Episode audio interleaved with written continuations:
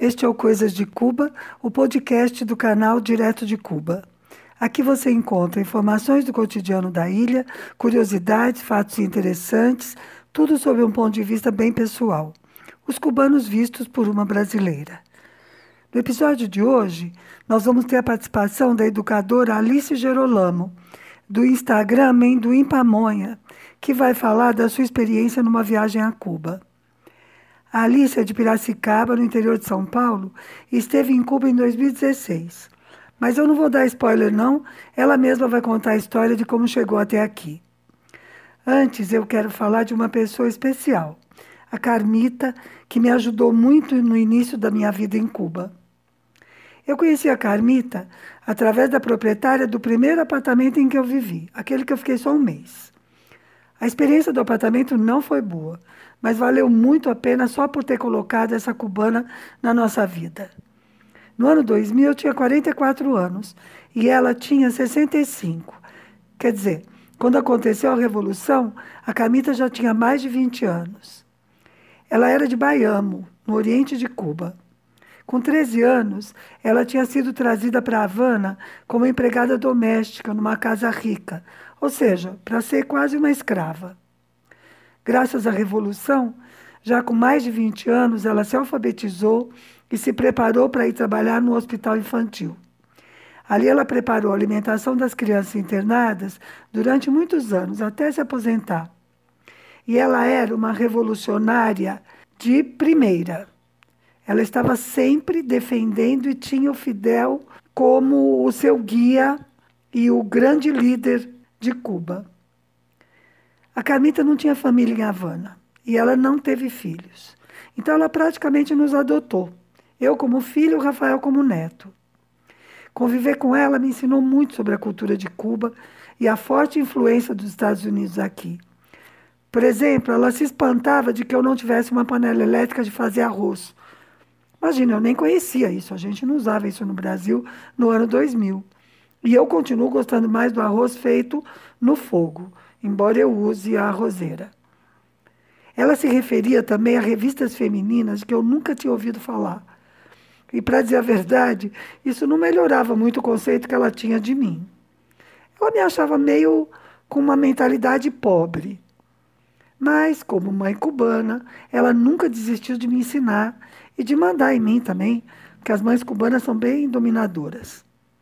Ela me dizia Mimi que é um jeito carinhoso de chamar as meninas, e eu dizia mami.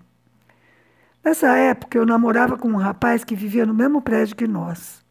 Um dia, quando eu chego do mestrado, ela me diz indignada que a mãe do meu namorado tinha ido falar com ela para contar as vantagens do filho, mas que ela tinha me defendido, que onde já se viu que eu era muito melhor que ele. Imagine, eu com mais de 40, ele com mais de 30, e as duas mães se reunindo para discutir quem era melhor. Uma vez, a Carmita nos convidou, a mim e ao Rafael, a visitar a família dela em Baiamo. Ficamos uma semana hospedados na casa de uma sobrinha dela.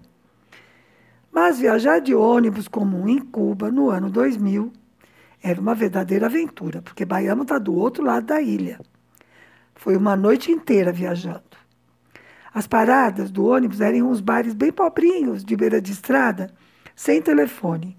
E eu precisava muito fazer uma ligação para Havana.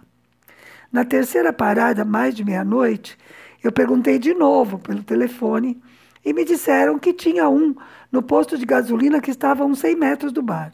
Eu saí correndo, me deu um pouco de trabalho, convencer o guarda a me deixar usar o telefone, mas finalmente ele concordou.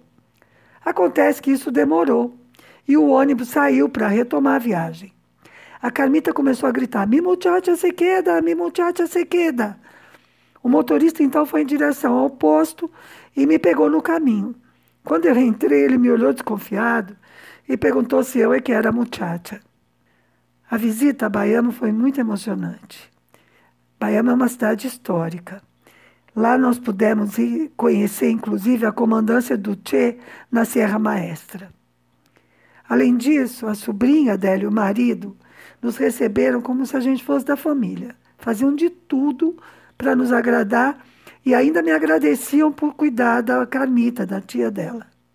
Bom, a Carmita também me ajudou muito com o idioma, principalmente com o vocabulário coloquial, que eu sempre acho que é o mais difícil de aprender num novo idioma. Por exemplo, para ela, a palavra vassoura soava igual à palavra basura, que é lixo em espanhol, porque eles não distinguem né, os sons de B e V. E vassoura em espanhol é escova, e escova em espanhol é cepio. E ela se divertia muito dizendo que nós trocávamos tudo. Bom, essas palavras parecidas, mas com sentido diferente, são o que se chama de falsos amigos. E isso às vezes acontece até entre países que falam o mesmo idioma, sabia?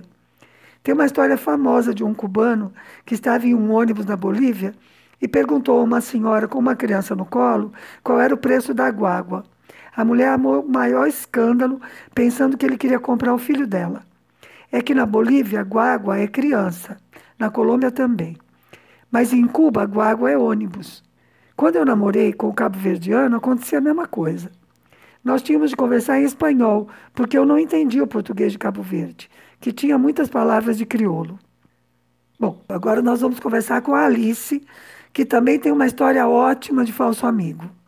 Mas antes eu quero perguntar a ela como chegou aqui. Conta para nós, Alice, como foi a sua viagem a Cuba? Bom, primeiro eu agradeço o convite, a participação, né? Não fiquei tanto tempo em Cuba assim, mas eu acho que foi uma visita, pelo menos, inusitada, já que eu não fiquei é, em lugar que, que as pessoas geralmente vão, né? Varadeiro, assim, lugar de turista. Fiquei na casa das pessoas, então, participando ali da rotina, né?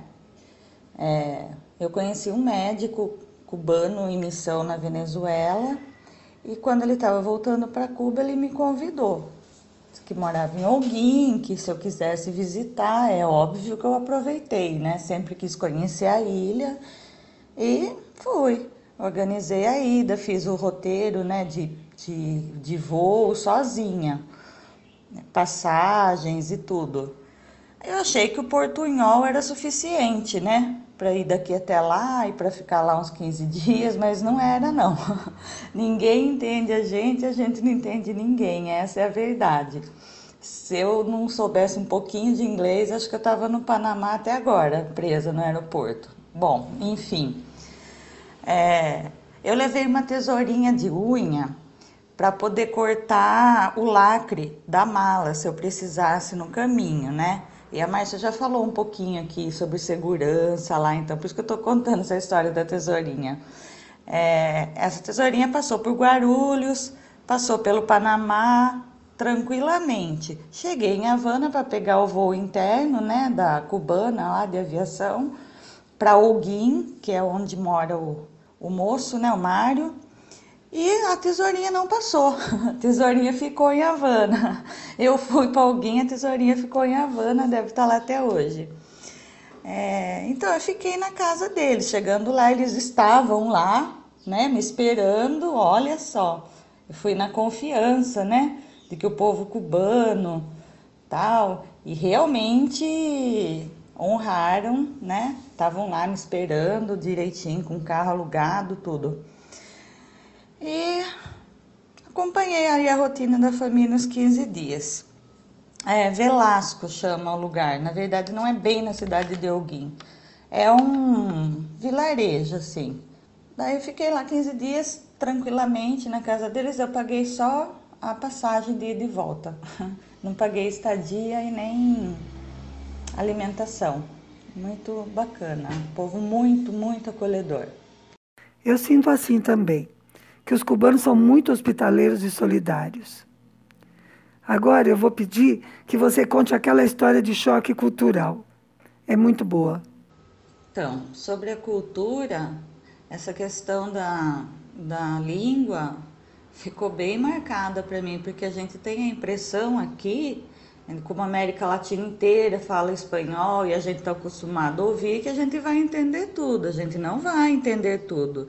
E cada lugar também tem é, o seu próprio vocabulário, né? Também. Bom, eu fui em fevereiro, na época, em 2016, e no mês de fevereiro lá tem a festa do Dia dos Namorados. Muita música, bebida, dança, enfim, o pessoal é muito festeiro mesmo, né? E a brasileira que espertona, né? Ah, vou fazer caipirinha, vou fazer sucesso, né? Pedi ao Mário, médico, né, para me levar a comprar umas coisas que eu ia precisar: açúcar, limão e pinga. Eu pedi pinga em Cuba, no meio de uma festa. Foi a sensação da festa. Realmente, o portunhol, o portunhol nos coloca nessas situações constrangedoras, né? Todos riram, mas no fim eu fiz a caipirinha, adoraram. Foi a sensação da festa, eu pedi pinga. A Márcia me disse que isso é um clássico de brasileiro em Cuba. E eu, obviamente, a caipira, né, caí na, na, no conto do clássico de Cuba. Eu devia ter pesquisado mais. Eu sugiro que vocês façam isso. Se forem a Cuba, pesquisem mais o vocabulário deles. É, eu acho que a Márcia vai lhes explicar exatamente o que significa o vexame que eu passei. Mas foi tudo bem, e depois a festa continuou e todo mundo gostou da caipirinha, é claro, né? Óbvio. Estavam tomando rum. caipirinha é muito melhor, vamos combinar. Bom, aí eu vou ter que discordar, porque eu adoro rum. E gosto de caipirinha também. Bom, mas essa vergonha que a Alice passou é que a palavra pinga é um dos piores palavrões em Cuba designa o pênis, mas de uma maneira muito chula. As pessoas realmente evitam falar isso.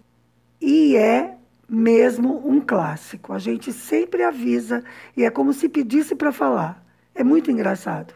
Tudo que é brasileiro passa por isso. Bom, eu agradeço muito a participação da Alice. Espero que você também tenha gostado. E até domingo que vem com outro episódio de Coisas de Cuba.